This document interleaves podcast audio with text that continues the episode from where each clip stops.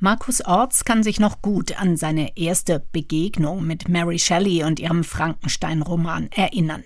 Er war damals noch Student der Anglistik und eines seiner Prüfungsthemen waren die frühen englischen Schauergeschichten. Da durfte Mary Shelley natürlich nicht fehlen. Er verschlang ihre Bücher und recherchierte zu ihrem Leben und habe gedacht, damals schon, das ist Stoff für einen Roman. Also weil sie so viel erlitten hat, so viele Verluste in ihrem Leben und dann dieses Rätsel Frankenstein, wie kommt sie dazu, diesen Roman zu schreiben in so jungen Jahren? Das hatte mich damals immer schon umgetrieben, aber es hat jetzt irgendwie doch 30 Jahre gedauert, bis ich dann an die Arbeit ging. Mary Shelley wuchs bei ihrem Vater auf, denn ihre Mutter war kurz nach Marys Geburt am Kindbettfieber gestorben. Ein Verlust, den Mary nie überwand. Ihre Mutter war eine feministische Aktivistin, die ein bahnbrechendes Buch über Frauenrechte geschrieben hatte. Marys Vater war ein bekannter Philosoph, der ebenfalls erfolgreiche Bücher schrieb. Kein Wunder also, dass auch Mary schreiben und ihren Eltern dadurch nahe sein wollte. Markus Orts grub sich immer tiefer in die Briefe und Tagebücher von Mary Shelley, aber dann tauchte plötzlich eine andere Figur auf, Marys Stiefschwester Jane, die sich später Claire nannte. Der Roman beginnt ja mit Mary und das sind ganz lange Passagen, wo eigentlich die Mary im Vordergrund steht und die Claire hat sich so ein bisschen in den Roman hineingeschoben und dann merkt man plötzlich, dass Claire immer präsenter wird und für mich hat die Claire immer mehr an Bedeutung gewonnen und am Ende des Romans nimmt sie ja dann auch doch großen Platz ein. Mary und Claire waren vom Typ her sehr verschieden. Mary war eher nachdenklich und ernst, Jane bzw. Claire impulsiv und theatralisch.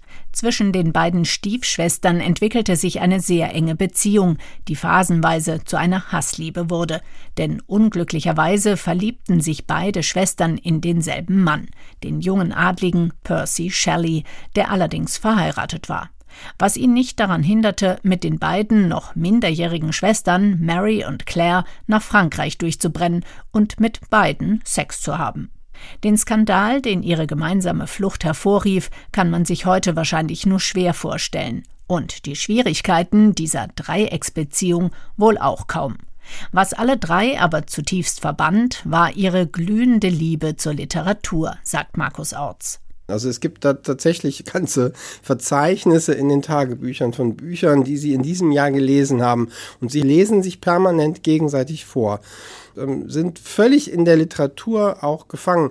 Sind wie so Romanfiguren selber, die sich wiederfinden auf dieser Flucht, auf dieser Reise durch Frankreich. Aber die Bücher sind immer dabei. Und alle drei schreiben auch eigene Texte, befeuern und kritisieren sich gegenseitig. Percy schreibt vor allem Gedichte, Claire Claremons Texte sind leider verschollen. Mary tut sich wohl mit dem Schreiben am schwersten. Sie hat sehr hohe Ansprüche an sich selbst und in ihrer Fantasie tauchen immer wieder Gestalten und Szenen auf, die sie einfach nicht in der empfundenen Intensität aufs Papier bannen kann vorerst. Doch dann schreibt sie wie im Fieber ihren ersten Roman, Frankenstein.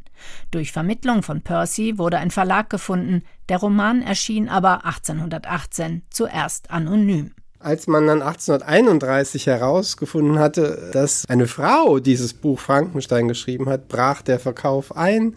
Die Leute haben gesagt, eine Frau, die sowas schreibt, ist geisteskrank. Aber das Buch war in der Welt und Mary Shelley hat gezeigt, dass auch Frauen solche Literatur schreiben können. Dahinter konnte man nun nicht mehr zurück.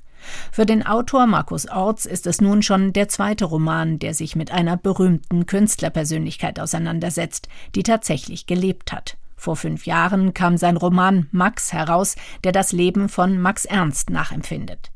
Dabei versteht sich Markus Orts keineswegs als Biograf, eher als ein Wegbegleiter, der sich in diese Person hineindenkt und ihren Spuren folgt, mal enger, mal freier.